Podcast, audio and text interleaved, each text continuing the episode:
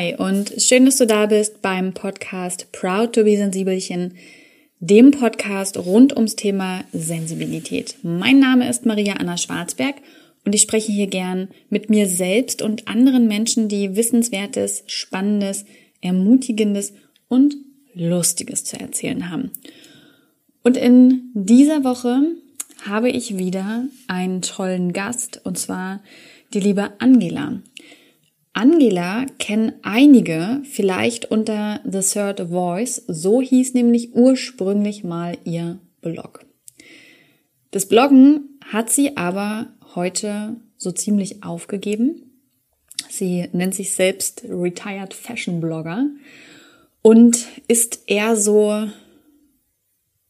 bei sich angekommen, hat sich für ihre Bedürfnisse entschieden, hat ihre Grenzen abgesteckt und ist damit immer wieder auf die Nase gefallen. In dieser Podcast-Folge soll es nämlich vor allem darum gehen, wie sie aus ihren Rückschlägen, aus all dem, was sich anfühlt wie Verlieren, wie Schwäche, ihre große Stärke gezogen hat, mit sich selbst ins Reine zu kommen.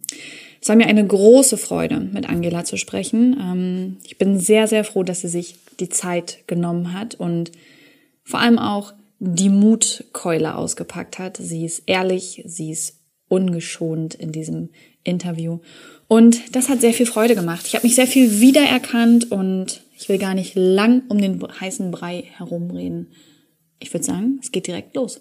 Hallo Angela und schön, dass du im Proud to be Sensibelchen Podcast zu Gast bist. Ich freue mich sehr darüber. Und ich würde für den Anfang sagen, ähm, stell dich doch mal vor, wer bist du, was machst du? Ja, also hallo zurück. Ich freue mich auch sehr. Ähm, und diese Frage erwischt mich gleich mal immer ziemlich, weil ähm, ich sie sehr schwierig finde zu beantworten. ähm, ich versuche es einfach mal mit dem, was bei mir in Instagram momentan drin steht, weil ich glaube, das beschreibt es ganz gut. Da steht nämlich, dass ich äh, Fashionblogger in Ruhestand bin und mittlerweile eher so Repräsentantin für Selbstliebe und Verletzlichkeit. Und ich finde, das beschreibt es ganz schön. Aber ähm, ja, wenn du mich jetzt fragen würdest, womit ich meine Brötchen verdiene, dann würde ich sagen, dass ich Freelancer bin und Gestaltsachen mache und Content kreiere für andere Marken. Mhm. Genau. Ich finde es total schön, dass du gerade ähm, mit der Beschreibung bei Instagram angefangen hast, weil es ist wirklich so. Ich finde, daran sitzt man immer mal wieder mhm. und feilt und überlegt, wer bin ich? Und gerade wenn man dieses Wer bin ich auf so wenige Zeichen beschränken ja, muss, ist es total schwieriger zu überlegen, ja, wer, wer bin ich eigentlich? Was mache ja. ich? Mir fällt es immer richtig schwer. Ich wünschte manchmal, ich hätte so einen Beruf. So, ich bin Arzt. Einfach ja. nur so rausgeballert und jeder weiß genau, was man macht. Und äh, aber bei mir ist es eher so, ja, ich mache das und das mache ich auch. ja, ja so, so, so diesen klaren Weg. Meine meine ja. äh, längste Freundin, die war auch so, die hat äh, Abi gemacht, die wusste, was sie werden wollte, hat dann ihr Studium gemacht, ist jetzt in Ausbildung zur äh, Psychotherapeutin und das wird sie abschließen und dann wird sie bestimmt irgendwann eine eigene Praxis aufmachen und war dann einfach ihr Leben lang genau. immer so Psychotherapeutin und ich denke mir so, ja, das finde ich ziemlich cool. Das, Bei mir ist es das versteht auch jeder.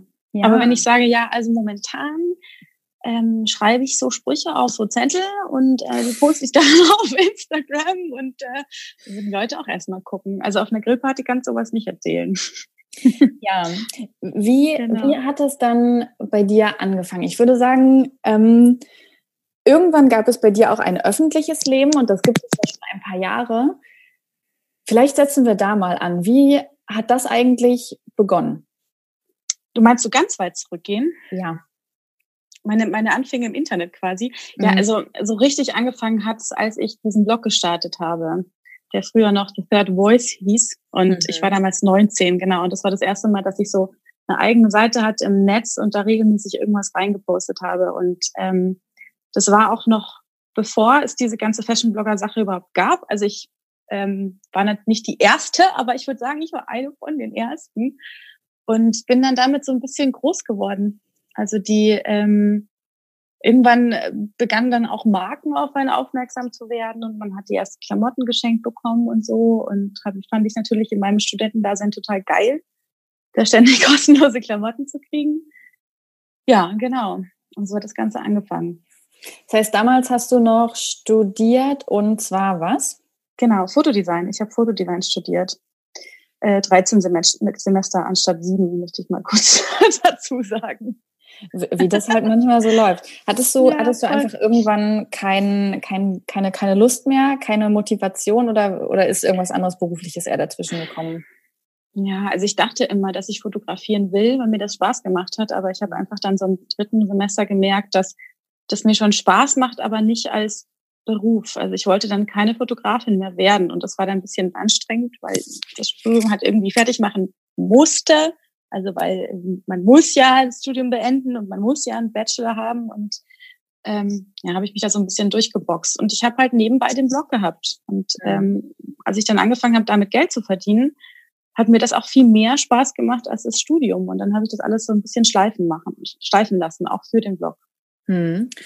Ja. Und wie war das eigentlich? Also wie hat dein Umfeld darauf ähm, reagiert? Ich, ich kenne das auch so mit dem, mit dem Studium und sich nicht so richtig festlegen können und selber das Gefühl zu haben, oh, oh Mann, ist irgendwie alles gar nicht mhm. so leicht. Aber wie war das bei dir zum Beispiel mit deinen Eltern oder auch mit Freunden? Wie fanden die das, dass du dann eher länger dafür gebraucht hast fürs Studium oder beziehungsweise zwischendurch noch was anderes äh, begonnen hast? Ja, also ich habe das Glück, ähm, ein wahnsinniges Glück mit meinen Eltern, die mir nie wirklich Druck gemacht haben. Also meine Mutter, mein Papa fanden immer alles toll, was ich gemacht habe. Auch das mit dem Blog fanden die immer total toll und ähm, sich immer nur den Kopf geschüttelt und gesagt, wow, Angela, wie du das alles machst, das finden sie großartig.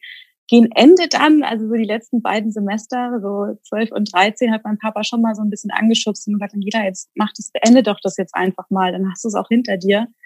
Ähm, aber ansonsten hat mir nie jemand richtig Druck gemacht. Gott sei Dank. Also mein Umfeld war da immer sehr positiv. Klar, so die Leute, die einen nicht kannten, fanden den Blog immer so ein bisschen lächerlich. Also mhm. gerade halt, das ist halt einfach schon zehn Jahre her. Da hat man das einfach ein bisschen doof, wenn man Bilder von sich macht und die jeden Tag ins Internet stellt. Heute ist es das Normalste der Welt. Aber damals war das so ein bisschen, ja. Aber hat mich nie daran gehindert, das trotzdem zu machen. Ja, aber also mega schön auch einfach von deinen Eltern, ja, dass sie da so hinter dir ja, standen und, und eben nicht diesen Druck aufgebaut haben von, aber jetzt muss doch mal was aus dir werden, sondern mhm. eher gesagt haben, voll. wir vertrauen dir voll, du wirst schon wissen, was du ja. tust.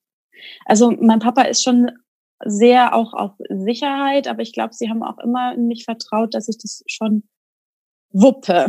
Mhm. Also mein Papa hat schon immer so ein bisschen gesagt, Angela, pass mal auf mit der Selbstständigkeit, weil das ist jetzt alles nicht so einfach wie du dir das denkst. Und ich habe das ja auch, ich habe das irgendwie gemacht, wirklich. Ich habe da mal dann so ein Gewerbe angemeldet mit äh, 21 und hatte keine Ahnung davon. Und dann drei Jahre später kam die erste Einkommensteuernachzahlung und ich war so, hä? Einkommensteuer? Noch nie was von gehört.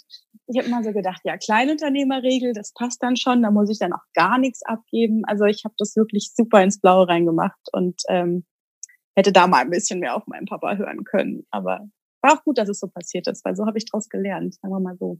Mhm. Ich finde immer, das klingt so total schön immer wieder, wenn man hört so, ja, ähm, ich, ich blogge oder ich bin Content Creator oder wie auch immer, ich verdiene Geld über das Internet mit meiner Leidenschaft. Das ist ja so das, so ein bisschen, mhm. was dahinter steckt. Und das klingt ja häufig sehr weiß ich nicht, sehr malerisch und, und toll. Und ich mhm. weiß, du bist jemand, der auch sehr offen ähm, damit umgeht, wenn Dinge schief laufen, sowohl privat als auch mhm. beruflich. Ja. Und bei dir waren dann ja auch ähm, Umbrüche drin, sowohl vom Blog-Thema, ähm, wie, wo würdest du ja, sagen, war, war, war, so die, der erste, der erste Schnittpunkt, äh, wo du das erste Mal dachtest, so, wow, den Kinnhaken habe ich nicht kommen sehen? ähm, ich würde sagen, das war so 2014. Es war einfach, ähm, es war dann die Zeit, in der Blogs sehr groß geworden sind und auch Instagram gab es dann schon so und die ganzen neuen Blogger und Influencer sind aus dem Boden geschossen und die Konkurrenz wurde immer größer.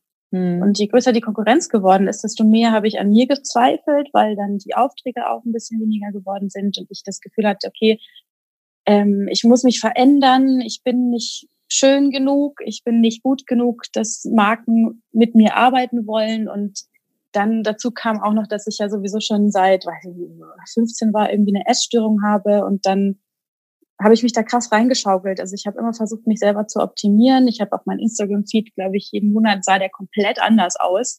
ich immer dachte, no, ich muss jetzt das machen, weil das wollen die Leute eher sehen. Also ich habe immer nur alles gemacht, um nach außen hin so auszusehen, dass die Marken und die Leute mich gut finden und habe mich dann krass selber verloren in der Zeit. Und dann hatte ich auch noch ein, eine ganz schlimme halbjährige Beziehung mit so einem Narzissten. und irgendwie ist das dann alles so auf einen Schlag in die Brüche gegangen. Diese Beziehung und auch noch das Blogger-Ding, weil ich auf einmal dann wirklich da stand und gar kein Geld mehr hatte. Dann habe ich innerhalb von drei oder vier Monaten, glaube ich, zehn Kilo abgenommen, was ich wollte. Also ich dachte ja auch, ich müsste das machen. Ich muss ja noch dünner werden und so. Ähm, ja, und dann war ich so, in meiner Mitte 2015 war für mich so ein ähm, ja, lag ich, glaube ich, zwei Wochen lang nur im Bett und habe geheult und habe irgendwie die Welt nicht mehr verstanden, weil ich ja jetzt so, ich war ja so dünn, wie ich immer sein wollte. Hm. Aber irgendwie war es trotzdem nicht besser. Also ich dachte immer, wenn ich dann mal schlank bin, dann ist alles gut. Und dann, wenn ich schön bin, dann mögen mich auch die Marken wieder. Und es war halt gar nicht so. Und dazu kam auch noch das, ähm, dass mich dieses, naja, dass mich das alles immer so ein bisschen wie soll ich das sagen, dieses ganze Konsumthema, eigentlich hat es mir nicht gefallen. Also so ganz tief in mir drin. Hm. Aber ich dachte immer, ich muss das machen. Also ich muss ja morgen jetzt meine Miete zahlen. Ich muss jetzt halt einfach mit diesen Marken arbeiten. Ja, und das war dann die Zeit, wo dann alles so ein bisschen zusammengebrochen ist und ich dann mich so langsam da wieder rausgeboxt habe. Das heißt, eigentlich bist du quasi, also hast du dich ständig verglichen ähm, mhm. ja, genau. Vor Angst, diesem Druck nicht standhalten zu können und bist dann in so, wie in so Rollen geschlüpft, die einfach quasi gewechselt haben, wenn du das Gefühl hattest, oh nein, ähm, das reicht nicht aus oder das ist nicht der richtige Weg, damit, ähm, weiß ich nicht, ziehe ich keine Kunden an oder so und hast dann ja, wie so genau. neue Rollen ausprobiert, die, genau. die du sein Voll. könntest. Und es ist ja auch irgendwie, wenn man für Marken arbeitet, normal, aber wenn man selber mit seinem Gesicht, und seinem Körper dafür steht, dann ist es halt einfach total giftig eigentlich, weil du, du verlierst dich halt einfach komplett selbst. Mhm. Und so war es auch bei mir. Ja. Mhm.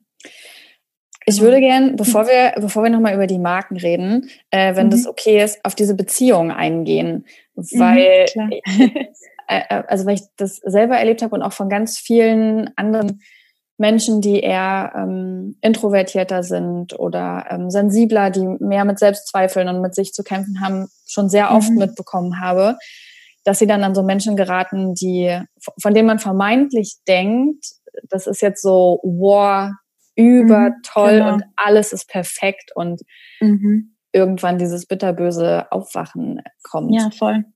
War das, ja, war das bei dir das auch so? Total, ja, das war halt ein total charismatischer Typ und der war laut und hat sofort alle in seinen Bann gezogen, war witzig, war ähm, kam auch noch aus einem anderen Land, also hat auch nur Englisch gesprochen und war halt auch so interessant, weil er aus einer ganz anderen Kultur auch kam und so. Ja, und das war toll für mich. Ich habe mich halt einfach sehr geliebt gefühlt und auch irgendwie ein bisschen als was Besonderes. Und äh, ja, letztendlich war es so, dass er mich wirklich, also dass er eigentlich immer gelogen hat, wenn er den Mund aufgemacht hat. Also jetzt rückblickend betrachtet. Der ist so viel gelogen, das war unfassbar. Hattest du das ja. Gefühl, dass wenn, wenn der dich quasi liebt und da an deiner Seite ist, dass dich das mit ähm, aufwertet, ist, glaube ich, das falsche Klar, Wort, doch, aber als, als doch, würde doch. der quasi seine Eigenschaften mit auf dich übertragen und mit dich würde man Total, auch ja. nehmen. Krass, ja. Total, ja, auf jeden Fall. Aber ich glaube, also ich finde, vielleicht ist es auch gar nicht so, ähm, so selten, dass man als jüngere Frau sowas, sowas macht, dass man sich halt einfach einen Mann sucht, den man, zu dem man auch so ein bisschen aufschaut, weil man halt selber einfach sehr unsicher ist. Und wenn du dann mhm. jemand an der Seite hast, der irgendwie cool und toll ist, dann fühlt man sich selber auch besser. Aber wenn man sich halt dann nur darauf verlässt und dieser Mensch weg ist und dann sich so fühlt, als ob man nichts mehr ist, ist halt auch nicht richtig ist ja auch so ein, sehr oft das mediale Bild, was wir über Filme, Serien und sonst was vermittelt bekommen, ne? dass irgendwie die einzige Aufgabe von Frauen ist, sich einen tollen Partner zu suchen und ähm, ja, mit dem dann ein glückliches äh, Familienleben zu leben. Das ist ja irgendwie immer wieder der zentrale Punkt. Total, klar. Wie war das dann als, also als es dann alles quasi aufgeflogen ist oder in die Brüche ging, was ist da mit dir damals passiert? Also ich, ähm, zu seinem Glück habe ich das alles erst ein halbes Jahr später erfahren. Also ich habe mich damals von ihm getrennt, mhm. weil ich halt einfach nicht mehr ausgehalten habe. Also bin ich auch ganz froh drum. Also ich war irgendwann stark genug zu sagen, ich ähm, habe jetzt keine Lust mehr, tagelang von dir ignoriert zu werden und ähm, immer zu denken, ich bin schuld, obwohl ich eigentlich gar nichts gemacht habe. Mhm. Und dann habe ich von ihm getrennt und ein halbes Jahr später erst habe ich erfahren, weil mich dann die seine neue Freundin sich an mich gewandt hat und mich quasi um Hilfe gebeten hat und ich ähm, ja dann rausgefunden hat, dass er mich äh, ein halbes Jahr lang mit dieser Frau betrogen hat und so. Also ich habe da schon so ein bisschen Abstand von gehabt, gefühlsmäßig, mhm. Gott sei Dank. Ja, richtig. Ich habe dann sehr viel gelacht. Ich weiß noch, dass ich, als ich das rausgefunden habe, gelacht habe. Also ich habe wirklich gelacht, weil ich nicht glauben konnte, was ich da gerade alles rausfinde über diesen Typen. Mhm. Wie, wie, in so, wie in so einem Film, ne? wo man aber denkt, sowas passiert Voll. doch gar nicht im echten Voll. Leben und auf einmal passiert es doch alles und man sitzt mittendrin total, und ja. ist so völlig fassungslos, wie das alles an einem ja, vorbeigehen konnte. Völlig, total. Also es ist, ähm, mein kleines Beispiel zu nennen, er hat mir immer gesagt, dass er sehr krank ist, dass er ein Magengeschwür hat und dass er manchmal, dass sich tagelang nicht gemeldet und meinte dann, er ist im Krankenhaus und ich bin gestorben vor Sorge. Er hat ja er hat in Düsseldorf gewohnt, also nicht in München. Und ich bin immer, oh Gott, drei Tage lang war ich quasi wach und wusste nicht, wo er ist, mhm. konnte ihn nicht erreichen, kannte kaum seine Freunde, hat irgendwelche Krankenhäuser angerufen und ein halbes Jahr später finde ich raus, dass er bei einem anderen, bei einer anderen Frau war, sogar in München, also bei mir um die Ecke. Und das war so ein was? also ich, das war so verrückt, dass ich einfach, ja, dass ich einfach lachen musste in dem Moment. Also, und solche Dinge sind halt dann reihenweise passiert. Und sowas habe ich dann rausgefunden, ja. Ich, ich finde es sehr, oder was mich immer wieder so erstaunt daran ist, dass es Menschen gibt, die das wirklich durchziehen. Also denen die mhm. Emotionen anderer quasi so scheißegal sind, dass sie sich da so drüber hinwegsetzen und dann solche Lügen, Lebenslügen eigentlich inszenieren. Mhm. Und ich frage mich noch immer, glauben die sich das selbst? Also hat er dann irgendwann mal dazu Stellung bezogen? Mhm. Ich habe mit ihm gesprochen. Also wir hatten nach diesem halben Jahr auch wieder Kontakt, so ein bisschen freundschaftlich. Und ähm, als dieses Mädchen sich mit mir in Verbindung gesetzt hat und ich dann mit ihr die ganze Nacht durch irgendwelche Zugtickets verglichen habe und so, habe ich ihn angerufen, ja. Und ich habe dieses Gespräch aufgezeichnet tatsächlich, weil ich mir dachte, okay, Angela, wenn er jetzt lügt, dann möchtest du dir das immer wieder anhören, hm. wie sehr er lügen kann. Und ähm, es war echt faszinierend, weil er saß da, wir haben auch geskypt und er saß da und hat mich angeschaut und hat einfach gesagt, das ist nicht wahr. Er schwört mir und das ist nicht wahr. Und ich dachte die ganze Zeit nur, bin ich jetzt verrückt? Und ich hm. glaube letztendlich, dass es schon gut sein kann, dass er das auch selber so geglaubt hat. Also hm er war auch, also er hatte auch ein krasses Drogenproblem, habe ich im Nachhinein rausgefunden, war tagelang wach, hat sich im Kühlschrank voller Speed gehalten, ungefähr. Also das ist, mit dem hat irgendwas ganz und gar nicht gestimmt. Und da kann, also kann ich mir schon sein, kann ich mir gut vorstellen, dass er sich die Person, die er sein wollte, einfach auch so stark eingeredet hat, dass er sich das selber geglaubt hat. Also. Krass. Ja. Krass, Total. auf jeden Fall. Äh, das ist, glaube ich, das Wort, was am treffendsten ist. Und du hast ja, gesagt, das war so die Zeit, in der alles gleichzeitig so ein bisschen zusammengebrochen ist. Also mhm. auch vom, ähm, vom, vom Blog her. Was ist da genau passiert? Ja, also ich sage immer zusammengebrochen, aber eigentlich passiert das schon alles immer eher schleichend. Das ist so ein Prozess.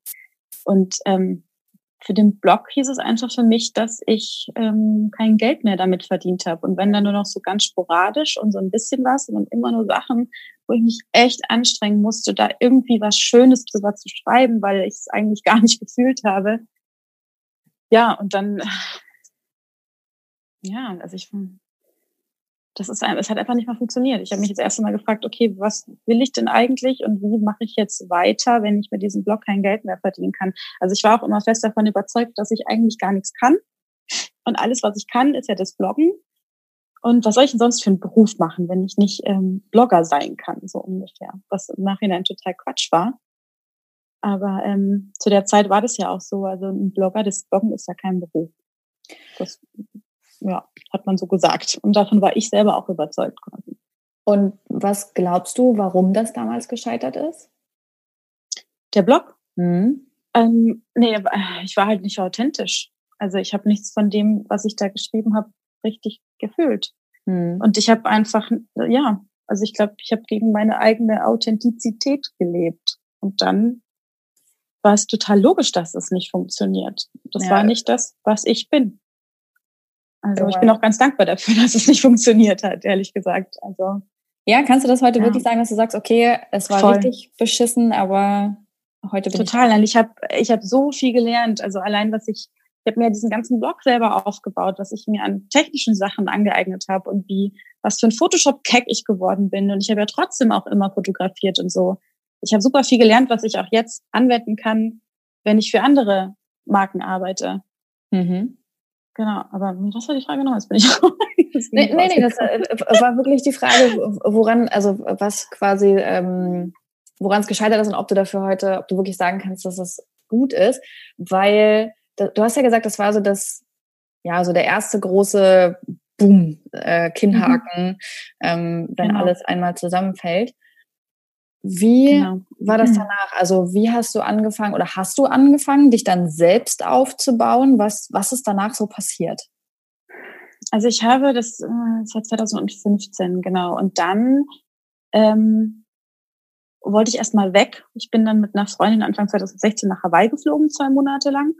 Habe mhm. mir dafür davor noch einige an Kooperationen angenommen. Also es gab dann, es kam schon noch immer ein bisschen was. Und also ich weiß heute auch nicht mehr, wie ich es geschafft habe, aber ich habe geschafft, mir einen gewissen Betrag anzusparen für diese Hawaii-Reise. Also weißt du, wenn, wenn man dann so ein Ziel hat, dann schafft man es auch irgendwie. Und war dann erstmal zwei Monate auf Hawaii und habe da so ein Hippie-Life geführt mit ihr. Also wir hatten hier zwei Monate lang keine Unterkunft, haben immer nur am Strand geschlafen. Das war so die schönste Zeit meines Lebens eigentlich. Und ähm, bin dann äh, zurückgekommen in meine Wohnung mit diesen vielen Klamotten und wusste auch irgendwie gar nicht mehr so, was ich damit anfangen soll. Und da habe ich dann auch zum ersten Mal, wobei, nee, Moment, auf Hawaii war ich schon vegan. Genau, davor hat es schon angefangen, dass ich einfach angefangen habe, mich vegan zu ernähren, weil es, ja, weil ich halt auch immer sehr tierlieb war und ich das irgendwie alles nicht mehr wollte. Und als ich dann zu Hause zurück war, zurück war, ähm, habe ich auch den Schluss gefasst, dass ich eigentlich gar keine Werbung mehr für Marken machen will, die ich nicht vertreten kann. Mhm. Und da war ich dann noch ein bisschen motiviert und dachte mir so, okay, aber dann mache ich das halt jetzt im fairen Bereich und damit fühle ich mich auch total wohl und habe dann auch ähm, viele faire Marken angeschrieben und so ein bisschen, hm, wollt ihr vielleicht was mit mir machen? Problem war nur, dass es halt faire Marken sind und die haben halt auch nicht das Budget, die so richtig zu bezahlen, mhm. die Blogger. Vielleicht mal so ein ganz kleines bisschen was, aber auf keinen Fall, dass man davon leben kann. Und ich überlege gerade, ich habe es immer wieder geschafft, bis 2017 die Zeit so zu überbrücken irgendwie. Ich überlege gerade selber, wie ich das gemacht habe. ja, also, also was habe ich denn noch meine Kohle verdient? Ich glaube, ich habe schon ab und zu mal noch so ein paar Fotoaufträge angenommen und so. Aber es war immer, also es war immer hart an der Grenze, sagen mhm. wir mal so.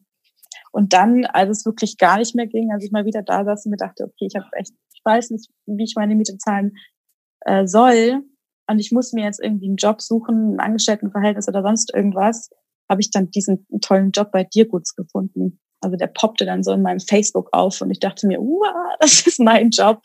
Gott sei Dank, das war dann auch echt so Oberkante Unterlippe und bin dann dahin und am nächsten Tag hatte ich diesen Job. Ist ich habe quasi meine Selbstständigkeit aufgegeben in dem Moment. Ja, stimmt.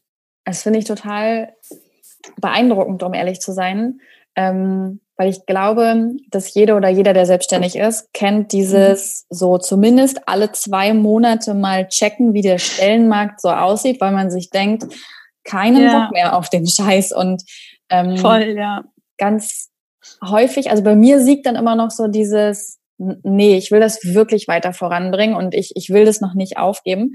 Wie war das Gefühl für dich, wirklich die Selbstständigkeit quasi abzuschreiben und zu sagen, ja, ich gehe jetzt wieder in eine Festanstellung, also es hat sich schon unterschwellig ein bisschen schlecht angefühlt. Also ich dachte mir schon immer so, ah, du hast es irgendwie nicht geschafft. Aber wenn ich genauer reingegangen bin, war mir ja klar, warum das nicht geklappt hat. Nämlich weil ich mich einfach für mich entschieden habe und dafür entschieden habe, ähm, einen Weg zu gehen, der sich für mich authentisch anfühlt.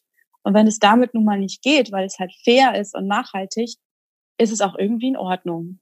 Mhm. Also es ist so, es war klar natürlich am Anfang ein bisschen kompliziert und ein bisschen schwierig, aber ähm, als ich dann auch diesen Job hatte und dann das erste Mal ein Gehalt auf dem Konto hatte und mir dachte, oh krass, ich, boah, ich habe einfach dieses Gehalt, ich kann meine Miete zahlen, nächsten, nächsten Monat kommt wieder das Gehalt und im nächsten Monat kommt wieder das Gehalt und ich muss mich echt gerade nicht kümmern. Es ist einfach nur meinen Job hier machen, der mir auch echt Spaß macht. Da war es alles in Ordnung. Also das war alles gut. Und vor allem dieser Job, den ich bei dir kurz hatte, ähm, war auch quasi Content Creator. Mhm. Also alles, was ich davor gemacht hatte, diese acht Jahre, für meinen Blog, konnte ich jetzt für ein nachhaltiges Label machen. Also es hat alles seinen Sinn gehabt quasi. Ich konnte alles anwenden, was ich mir davor selber beigebracht habe. Und konntest es quasi in den, in den Dienst einer guten Sache stellen, so wie du es genau. auch eigentlich gewollt hattest. Genau, genau. Nur halt nicht mehr für meinen Account, sondern mhm. für diese Firma habe ich das dann alles gemacht. Und ist dir das dann mhm. schwer gefallen? Weil du hast ja gesagt, dass du davor dich auch viel verglichen hast und viel nach links und rechts geschaut hast. Wie sieht das bei anderen aus? Wie, ähm, wie war das dann? Hast du immer noch geschaut, okay, wie läuft das bei anderen? Ähm, was machen die jetzt? Keine Ahnung, wieso klappt das bei denen? Wie sieht das bei mir aus? Oder ist es, hat sich das verändert mit der Zeit dann? Das hat sich schon verändert, ja. Ich überlege gerade ein bisschen. Also ich sehe ja heute immer noch die Bloggerinnen, die ich auch von früher noch kenne. Und ich schaue mir das gerne an, weil ich sie halt auch noch kenne und die sind alle total krass gewachsen und sind groß. Und Mascha zum Beispiel, die macht jetzt halt ein riesiges sich da ja ein kleines Imperium aufgebaut und ich finde es total bewundernswert, aber ich kann mir das so angucken, also von außen, weil ich weiß, so meine Welt ist es nicht und ich mhm. möchte das auch gar nicht mehr. Ich finde es toll, mhm. was sie macht, aber ähm, da bin ich halt raus und es ist auch gut so und das will ich gar nicht mehr. Ja. Mhm. Genau. Du hast ja gesagt, eigentlich war das so ein Prozess, der passiert ist. Die, dieses, okay, alles fällt hier irgendwie gerade auseinander. Mhm. Und Trotzdem hast du das ja wirklich lang durchgehalten, wenn man überlegt, okay, 2015 hat das angefangen, irgendwie, dass das kriselt mit dem Blog und dann, mhm. dass du es noch bis 2017 ähm, durchgezogen hast. Was war, was war so dein, dein Beweggrund dahinter? Hast du gedacht, okay, vielleicht kann das doch noch was werden oder irgendwie gibt es einen Mittelweg? Mhm. Ähm, was hat dich daran getrieben? Es wird sich, dass du sagst, dass ich das durchgezogen habe. Für mich hat sich das eher so angefühlt, als ob ich so dahin dümpel. Mhm. Also ich hatte nie das Gefühl, dass ich mir denke, oh, ich ziehe das jetzt durch, sondern es war eher so ein Dahinsiechen. Warte, jetzt habe ich gerade was im Kopf gehabt, jetzt habe ich es verloren. Oh. Kannst du noch mal, noch mal kurz deine letzte Frage wiederholen? Vielleicht fällt es mir wieder ein, während, während du sprichst. Äh, warte mal, Sorry. Frage, genau. Was, was, genau, was genau. war dein Antrieb äh, von 2015 bis 2017?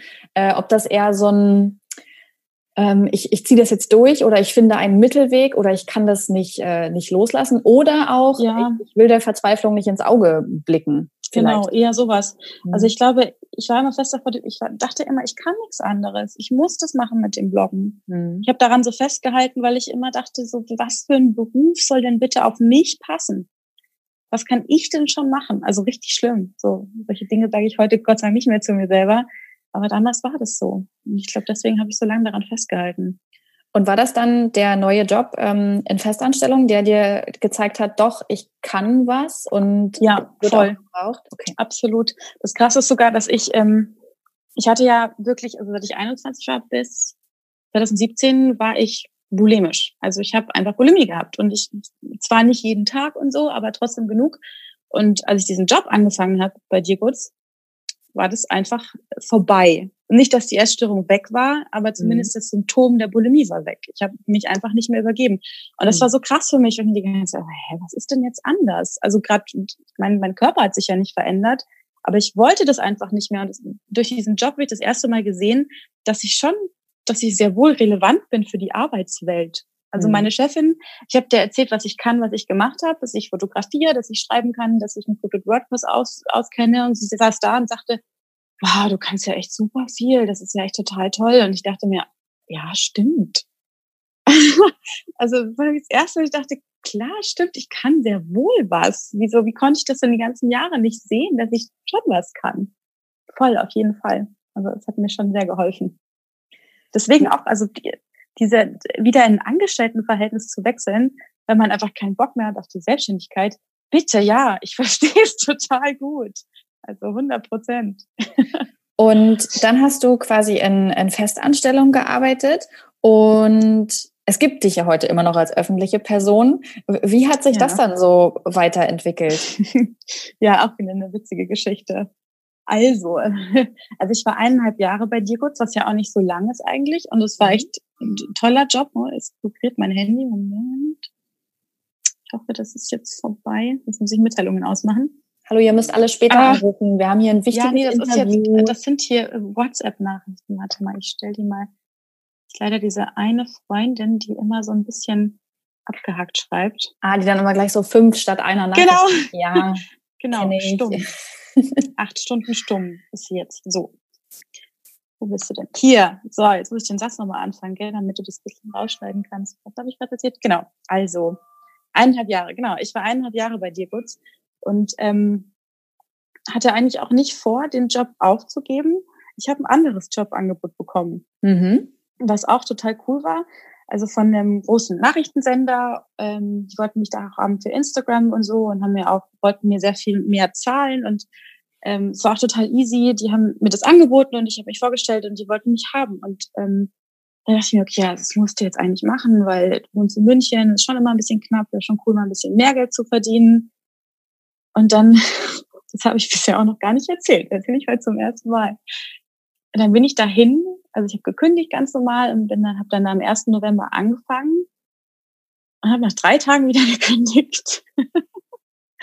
ja, das war echt, ähm, das war echt ziemlich verrückt. Also ich habe einfach ganz, ganz schnell gemerkt, dass das nicht mein Job ist und dass ich mich da nicht, dass es, dass ich mich da nicht wohlfühlen werde. Also die Leute mhm. waren total nett, sogar die Themen waren cool. Also es waren nachhaltige Themen und vegan und sowas. Aber mir war das einfach zu viel. Und du verstehst es ja vielleicht, weil du auch ein sensibler Mensch bist, aber Großraumbüro. Wow, ja, also, okay. Oh, das, ich war nur drei Tage da drin und ich, du hast die ganze Zeit so hunderttausend Leute im Rücken mhm. und die ganze Zeit passiert irgendwas und ich fühl, man fühlt sich auch die ganze Zeit beobachtet. Du kannst keine Sekunde entspannen. Ich habe mich irgendwann gefragt, oh Gott, wo kann ich denn jetzt mal atmen? Also ich muss doch jetzt mhm. mal kurz die Augen zu machen und atmen, damit ich mich mal runterbringe und das konnte ich da alles nicht und da habe ich dann einfach nach drei Tagen beschlossen, ich rufe da jetzt an und sage, dass ich ähm, den Job doch nicht machen werde. Ich hatte auch noch nichts unterschrieben und so, das heißt, es ging. Ähm, und es war ein bisschen Hals über Kopf. ähm, und ich habe am Anfang viel damit gekämpft, ob ich jetzt schnell aufgegeben habe oder ob ich für mich eingestanden bin. Ich habe mich mhm. für das. Zweitere entschieden. Genau, und dann stand ich aber auch wieder da, so, okay, jetzt, Moment mal, du hast jetzt einfach deinen Job gekündigt, du hast jetzt gerade keinen Job, du hast auch schon, warst schon seit zwei Jahren nicht mehr selbstständig und bin dann erstmal zum Arbeitsamt und habe mich arbeitslos gemeldet, wie man es halt so macht. Und dann gab es aber diese dreimonatige Sperrfrist, also Dezember, nee, November, Dezember, Januar, genau.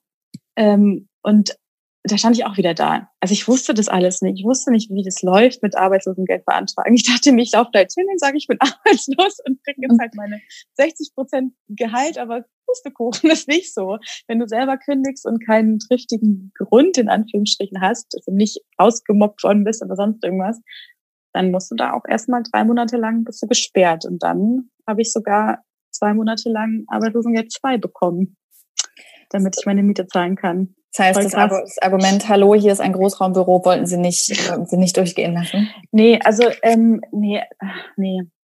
Es, ist, es war natürlich nicht, auch nicht nur das Großraumbüro, aber äh, nee, das wollten sie nicht durchgehen. Aber ich habe es auch gar nicht so versucht. Also ich wollte denen mhm. jetzt auch nicht sagen, dass ich hier so arm bin und jetzt unbedingt, ähm, dass es so schlimm war alles da, weil das war es nicht. Aber es war einfach nicht das Richtige für mich. Punkt. Ich, ich finde es ja total gut, dass du an dem Punkt für dich eingestanden hast. Und ich habe da, ich glaube, zwei Fragen zu. Ja. ähm, ist es dir dieses Mal leichter gefallen, den, diesen Schritt zu gehen, von dem du wusstest, dass der nach außen hin vielleicht aussieht wie Schwäche, aber für dich der richtige ist, mhm. einfach weil du es schon mal gemacht hast und, und, und daher kanntest? Ich glaube ja. Ich glaube ja. Also das ist, ähm, ich, ich glaube, wenn ich eins gelernt habe, so über die Jahre, ist auch, dass es halt doch immer wieder weitergeht. Und ähm, wir wohnen in Deutschland, das ist halt auch nicht schlecht. da kann man sowas auch mal machen. Und ja, ich glaube schon, also ich weiß einfach, wenn ich sowas so intensiv spüre, dass mich sich alles in mir dagegen sträubt nach nur drei Tagen, dann ist es einfach nicht das Richtige für mich und dann muss ich mich da auch nicht durchbeißen. Ich hasse durchbeißen. Wenn ich was nicht mag, dann mag ich das nicht und dann muss ich mich da auch nicht durchbeißen. Ja. Hattest du trotzdem das Gefühl, dass es sich wie so ein erneutes Scheitern anfühlt? Mhm, voll. Also zwischendrin schon. Weil ich, ähm, ich habe, wenn ich das so in meinem Freundeskreis sehe, das sind alles Leute, die sind so intelligent und die arbeiten auch alle hart und viele schimpfen auch oft auf ihre Jobs. Und ich dachte mir dann schon so, Angela, was, du kannst doch nicht gleich so schnell aufgeben und du musst es doch auch mal ein bisschen durchziehen. Jetzt schaust du dir doch erstmal an. Hm. Aber letztendlich, nee, da wär, ich wäre einfach eingegangen. Hm. Ich wäre einfach eingegangen. Ganz, ich mich gefühlt wie so eine Ameise irgendwie. Das heißt, du spürst einfach sehr, sehr schnell, ähm, wenn du bei dir auf innere Widerstände stößt und, und merkst dann auch so, ich finde das ganz toll, dass ihr das könnt, 40 Stunden aufwärts äh, dafür zu arbeiten, Voll. auch wenn ihr es manchmal verflucht, aber ich krieg's nicht hin. Ich, äh, mhm. es ist nicht möglich. Voll. Ich bewundere das total, wenn Leute das, wenn Leute das können. So auch dieses ähm, in, in die Arbeit reingehen und dann wissen, man, man darf jetzt eigentlich diese Räumlichkeiten die nächsten acht, neun Stunden nicht verlassen. Mhm. Das macht, das macht das so ein Gefühl, da werde ich ganz eng. Ich weiß mhm. auch nicht warum, aber ich fühle mich sofort, egal wie schön die Aufgabe ist, die ich da machen muss, ich fühle mich, als ob mich jemand einsperrt. Und das ist ganz schwierig für mich irgendwie. Ich kann es so gut nachvollziehen, ja? wirklich. Ich kann okay. es so gut nachvollziehen. Ähm, Sehr gut. Ich, ich, kenne dieses Gefühl und kann dem auch nicht standhalten und, und bin damals mit 25, ich habe so drei Jahre durchgezogen in so einer Festanstellung, bin einfach direkt mit mhm. 25 ins Burnout gegangen, so mit ja, Anlauf. Geil. Und ähm, und ich kann das auch bis jetzt noch nicht. Also ich, äh, ich bin sehr dankbar mhm. für diese Selbstständigkeit und dieses selbstbestimmte Arbeiten, dass ich bestimme, wann, mhm. wo und wie ich arbeite, auch wie viel. Natürlich bemisst sich dementsprechend auch mein Einkommen, aber diese Mhm. Diese Freiheit, ähm, dass ich über mich bestimme, die ist irgendwie wichtiger als, Voll, als alles andere. Genau. Mir Krass. auch. Mir auch. Ja, aber zwei, auf der anderen Seite, ja. Auf der anderen Seite ist es, ich versuche dann immer, ich will dann immer auch sagen, dass ich es trotzdem überhaupt nicht schlimm finde, dass Menschen angestellt sind. Weil ich habe immer so Angst, dass wenn ich kommuniziere, so selbstständig sein, für mich geht's nicht anders, ich könnte mhm. nur 40 Stunden in so einen Job. Nee, man kann ja auch da reingehen und sich frei fühlen, aber für mich war es einfach so, nicht das Richtige. Finde ich total gut, dass du das ansprichst. Aber ich bin ja. auch gar kein Fan äh, davon zu predigen, alle müssen selbstständig oder Unternehmer und Unternehmerinnen sein. Voll, ich finde es auch total schlimm. es gibt einfach, Voll. jeder hat andere, so, andere Bedürfnisse, andere Grenzen, andere Fähigkeiten. Und ich glaube, dass ja. es auch super viele Menschen gibt, für die eine Festanstellung einfach perfekt ist und genau Voll. passt. Total. Es ist ja auch super entspannt. Du hast Krankheitstage, du hast Urlaub. Du hast toll. richtigen Feierabend. Ja, und eine Sicherheit. Also es hat alles seine ja. Vor- und Nachteile. Total. Ja. Ja, wirklich. Ähm, die zweite mhm. Frage, die mir noch im Kopf rumgeschwört ist, so bei diesem Thema ähm, erneutes Scheitern, quasi, ne, so, so diese Wiederholung von Negativerlebnissen. Mhm. War das für dich dieses Mal dann leichter auszuhalten? Also weil ich erinnere mich zum Beispiel noch daran, dass damals, als ich das Burnout hatte, war das für mich mhm. fast unmöglich, negative Emotionen auszuhalten. Ich wollte immer gleich mit Aktivismus die mit mhm. irgendwas Positivem ersetzen. Und später ah, dann, krass, interessant. So, so hm. später dann bei anderen äh, Krisenbaustellen ist mir das viel leichter gefallen, so eine negative Emotion einfach auszuhalten und abzuwarten, mhm. weil ja irgendwie kein Gefühl für immer bleibt, Gott sei Dank und dann eher mir das anschauen konnte, was los ist. War das bei dir ähnlich? Voll, ja. Also ich glaube einfach, je älter man wird, also zumindest ist es bei mir so, desto mehr habe ich so ein, so ein Grundvertrauen in mir. Dass ich weiß, so, das ist jetzt nicht das Ende der Welt. Es fühlt sich jetzt gerade so an, aber ich weiß, das ist es nicht. Ich habe schon so oft in meinem Leben gedacht, jetzt ist es wirklich vorbei und jetzt bist du komplett verloren. Und jetzt ist jedes Mal alles wieder gut geworden. Jedes Mal. Und das war dann auch in der Situation das Gleiche. Ich dachte mir, okay, das ist jetzt echt scheiße, aber nein, Angela, du weißt, du wirst deinen Weg finden. Punkt. Und wenn du das, wenn das irgendwie so verankert ist, dann kann auch gar nicht mehr so viel passieren. Also es fühlt sich trotzdem scheiße an. Aber irgendwo in mir drin weiß ich immer, das wird schon, das wird schon. Hm. Okay. Und dieses Vertrauen hattest du damals so 2014, 15 einfach noch nicht in dich. Nee. Ja, da was davon war, war für mich echt Ende der Welt. Da habe ich mir gedacht, mhm. okay, ich habe keine Ahnung, wie man leben soll eigentlich. Mhm. Ich einfach nicht verstanden. Ja. Was außer dem, außer dem Job dann ähm, hat dir noch geholfen, so Vertrauen in dich zu fassen und liebevoller mit dir umzugehen? Ich glaube einfach die Tatsache, dass ich gezwungen war, mich jetzt mal wirklich zu fragen, was mich glücklich macht. Also dieses, ich war ja dann super dünn und ich war dann irgendwie nicht glücklich, obwohl ich dachte, wenn ich super erfolgreiche Bloggerin bin und total schlank und die längsten Haare der Welt habe, dann bin ich glücklich. Und das war halt nicht so. Und dann musste ich mir das erste Mal überlegen, was ist denn dann da?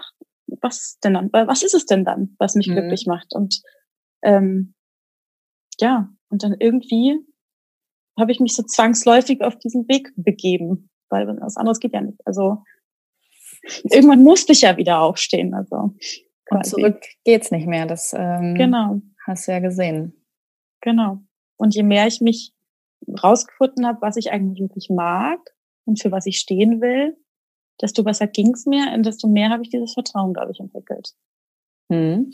Was das sagt sich immer so, so leicht im Nachhinein. Ja. Also damals war das mir natürlich alles überhaupt nicht bewusst, aber rückblickend betrachtet ist es mir jetzt bewusst. Ich finde auch rückblickend betrachtet lässt sich das so ganz leicht und locker dahin sagen. Voll. Aber wenn man darüber nachdenkt, wie viel Arbeit und mhm. Herzschmerz und Tränen und Gefühle und alles Voll, ja. dafür notwendig war. Voll. Ich habe ich hab mir nie, ich las, äh, lag nie im Bett und sagte mir so, okay, jetzt muss ich mir wirklich überlegen, was mich glücklich macht. Und dann habe ich den Weg darauf, die, die, Gedanken waren nicht da. Es ist einfach so passiert, so ganz natürlich. Und mhm. jetzt rückblickend betrachten kann ich das so beschreiben. Ja. Was würdest du sagen, macht dich glücklich? Was hast du so für dich bisher herausgefunden, was so Dinge sind, wo du sagst, yay, das, das, das, das macht mich glücklich, das passt zu mir, das bin ich? Ähm, mich macht glücklich, ich selber sein zu können und damit dann zufällig auch noch andere Menschen glücklich zu machen. Mhm. Glaube ich. Genau. Also jedes Mal, wenn ich ähm, was schreibe, was mich sehr berührt und ich das dann irgendwo poste und in die Welt rausschreie und dann auch noch diese krasse Resonanz daraus kriege, dann ist das etwas, was mich sehr glücklich macht. Also ich merke, ja, dass ich merke, dass ich sein gut ist und dass es dann irgendwo auch super viel zurückkommt dafür. Hm. Und heute ist das ja so, dass quasi das, was du rausgibst, eigentlich nicht dein Job ist, richtig? Also zum Beispiel, mhm. bei, bei, ne, also wenn man jetzt dir bei Instagram folgt, und das kann ich jedem nur empfehlen, ähm, dann ist das ja wirklich super viel und super viel Tolles und ich gucke selber immer wieder gern rein, weil ich ja auch einfach so ein sensibler Mensch bin, der sich voll ja. aufgefangen und mitgenommen fühlt und und normalerweise denkt man ja, okay, dann, dann verdient Angela damit ja auch ihr Geld. So, das ist ja so das, was man immer voraussetzt. Ähm, wie, wie ist das für dich, dass das beides mhm. voneinander einfach getrennt ist? Ja, also ganz getrennt ist es nicht. Ich krieg schon ab und zu mal noch so ein paar Anfragen, aber dann halt von fairen Labels. Letztens durfte ich was mit Amt Angels machen, das war voll cool, aber es ist so ein zusätzliches Taschengeld quasi. Also davon mich drauf verlassen, davon leben kann ich nicht mehr. Und diese ganzen Sprüche, die ich postete, kriegt natürlich sowieso kein Geld mehr. Aber dafür ist es ja auch viel freier. Mhm. Also das ist, ich plane wirklich, ich, ja, also ich investiere sehr viel Zeit da rein, aber ich mache das auch gerne. Mhm. Also ich wäre, glaube ich, sehr viel unglücklicher, wenn ich jetzt wieder weniger Zeit dafür hätte. Ich muss mir halt dann immer gucken, dass es so auf, ausgewogen ist, dass ich da viel rein, Zeit rein investieren kann, aber trotzdem noch ähm, meine andere Arbeit mache, mit der ich dann meine Miete zahlen kann. Das heißt, es ist eigentlich wieder mehr Hobby wirklich geworden. Ja, voll. Und der Druck dadurch raus. Ja, also klar, irgendwann macht man sich selber auch wieder ein bisschen Druck. Also mhm. gerade in letzter Zeit denke ich mir, oh, ich hätte so Bock, zweimal am Tag was zu posten, weil mir so viel einfällt. Aber gleichzeitig denke ich mir, Moment mal, da musst du ja die ganze Woche 10.000 Mal Bilder von dir machen, dann wird's wieder anstrengend. Mhm. Aber es ist immer so, muss ich versuchen, immer so ein bisschen in Waage zu halten. Ich finde, das klingt trotzdem sehr, sehr schön, dass du dich da wieder freier fühlst. Voll, total. Aber ich, ja, also ich meine, du kennst es bestimmt auch, ganz frei ist Instagram auch nicht. Also man guckt schon immer, wieso jetzt hat das Bild denn jetzt mehr Likes als das andere und wieso kommen Das war bestimmt der Algorithmus. Dieses verliere ich gerade. Ja, genau. Das sind so Sachen, da macht man sich Gedanken drüber, aber ich, mhm. mit den, mit den Jahren wird man da abgedroschener. Also, ist halt so. Auf Manches jeden Fall. finden die Leute halt gut, manches nicht so. Social Media, finde ich, ist immer noch so eine der größten Quellen für Vergleiche. Äh, ja, egal wie gefestigt man sich fühlt und egal wie gut der Tag war, manchmal geht man mhm. rein und eigentlich folgt man nur guten Leuten und trotzdem ist es dann so ein Bam, so ist die immer glücklich. Genau, und irgendwas fliegt dir entgegen und triggert voll. dich total und du denkst dir auch so, hä, aber warum, ich mag die doch eigentlich, was ist denn das jetzt hier für ein Gefühl? Und ja, ja voll. Total. So dieser Spiegel. Ja, total. finde ich auch. Das heißt, so insgesamt hast du eigentlich quasi so eine ziemliche Bruchlandung hingelegt und mhm. bist mhm. in eine Richtung gegangen, die du überhaupt nicht hast kommen sehen, aber würdest sagen, das war gut, dass das so passiert ist und auch wie du dich dann entschieden hast. Voll, ja. Das hast du sehr schön zusammengefasst. genau so war es. ja, genau so. Finde ich also alles faszinierend. Alles, was ich wieder. gemacht habe, hat mich genau zu dem geführt, was ich heute bin und deswegen war alles gut. Also mhm. gibt nichts, was ich anders machen würde. Mhm. Ähm, eine Frage habe ich dazu noch, bevor wir zu den Mini-Fragen kommen. Und zwar, mhm.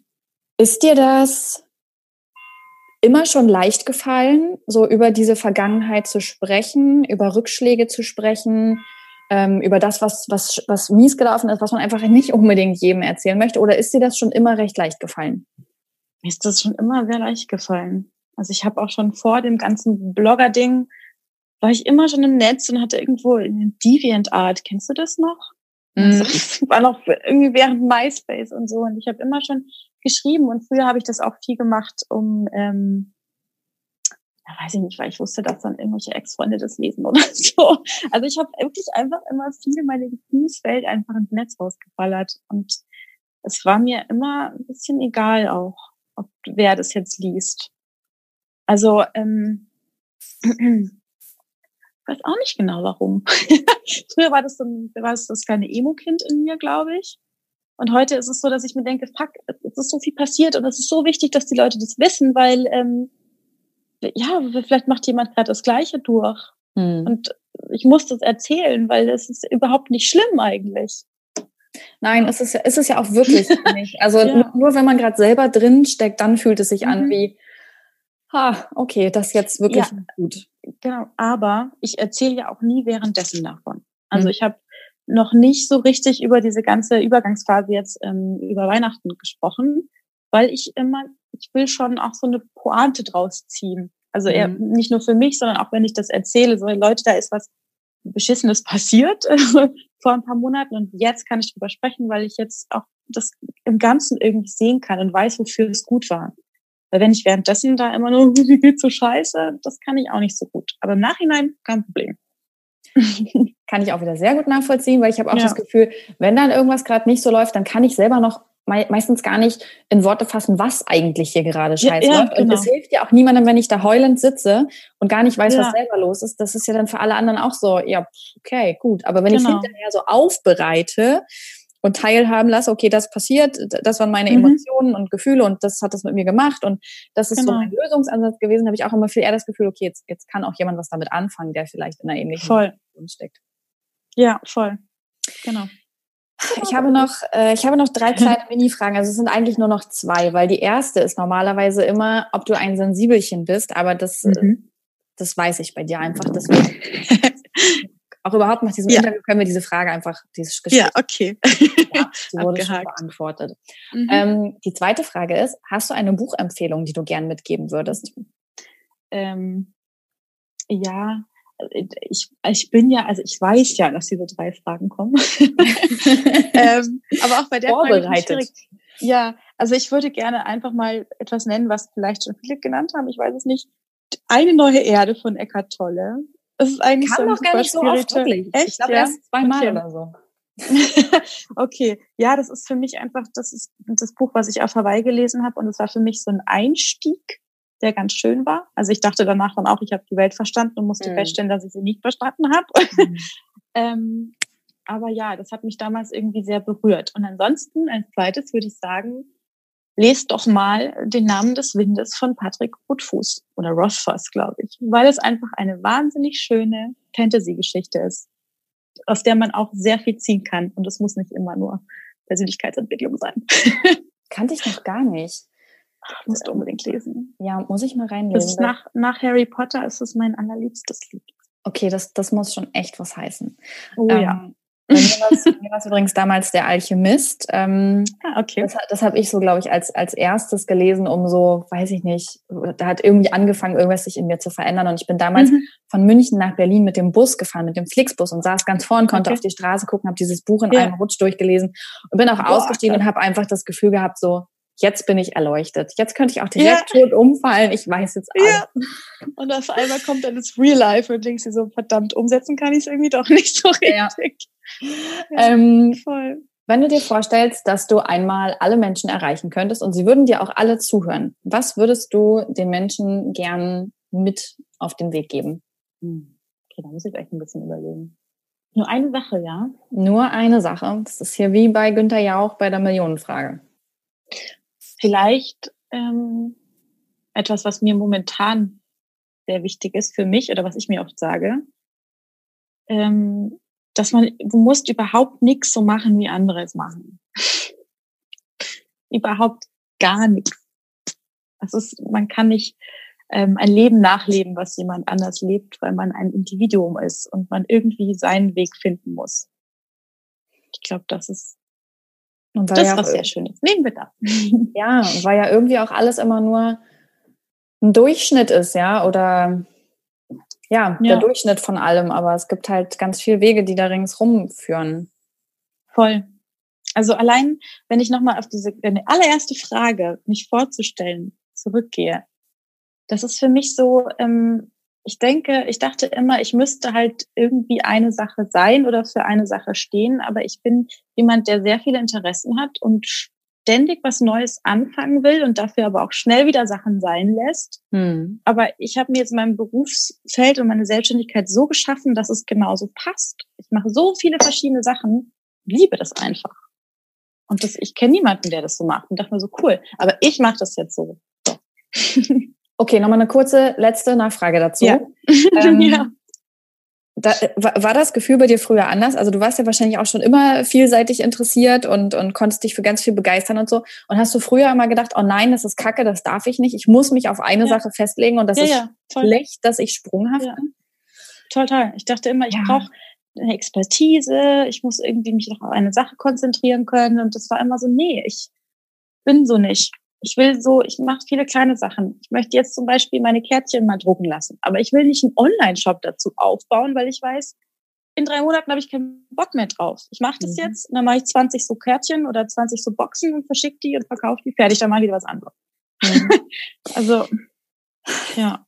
Es war mir eine Freude, wirklich. äh, mir auch. So viel, so viel Parallelen, so viel, in dem ich mich äh, wiederfinden konnte. Und und ich, ich, ich, ich gehe jetzt mit einem Gefühl von, ja, Maria, das ist schon gut so, wie, wie das alles ist. Es war wieder so eine schöne Erinnerung daran. Danke. Voll, das freut mich. Das war gar, kein, gar nicht meine Intention. Also, verstehst du, ich denke gar nicht, dass ich dann sowas in die auslöse, aber es freut mich natürlich dann doppelt und dreifach. Ich danke mich auch sehr wohl gefühlt. Das gar keine Aufregung um, mehr da. Das, das freut mich umso mehr hier. Vor allem, äh, schön. Doch, stimmt, gerade weil du am Anfang noch aufgeregt warst. Das freut mich ja, wirklich ja. sehr. Aber jetzt hast du es ja auch geschafft. Ja, und ähm, ich danke dir sehr voll. für deine Zeit und deine Offenheit und dass du auch. da so viel Einblick gewährt hast. Ja, danke, dass ich mit dabei sein durfte.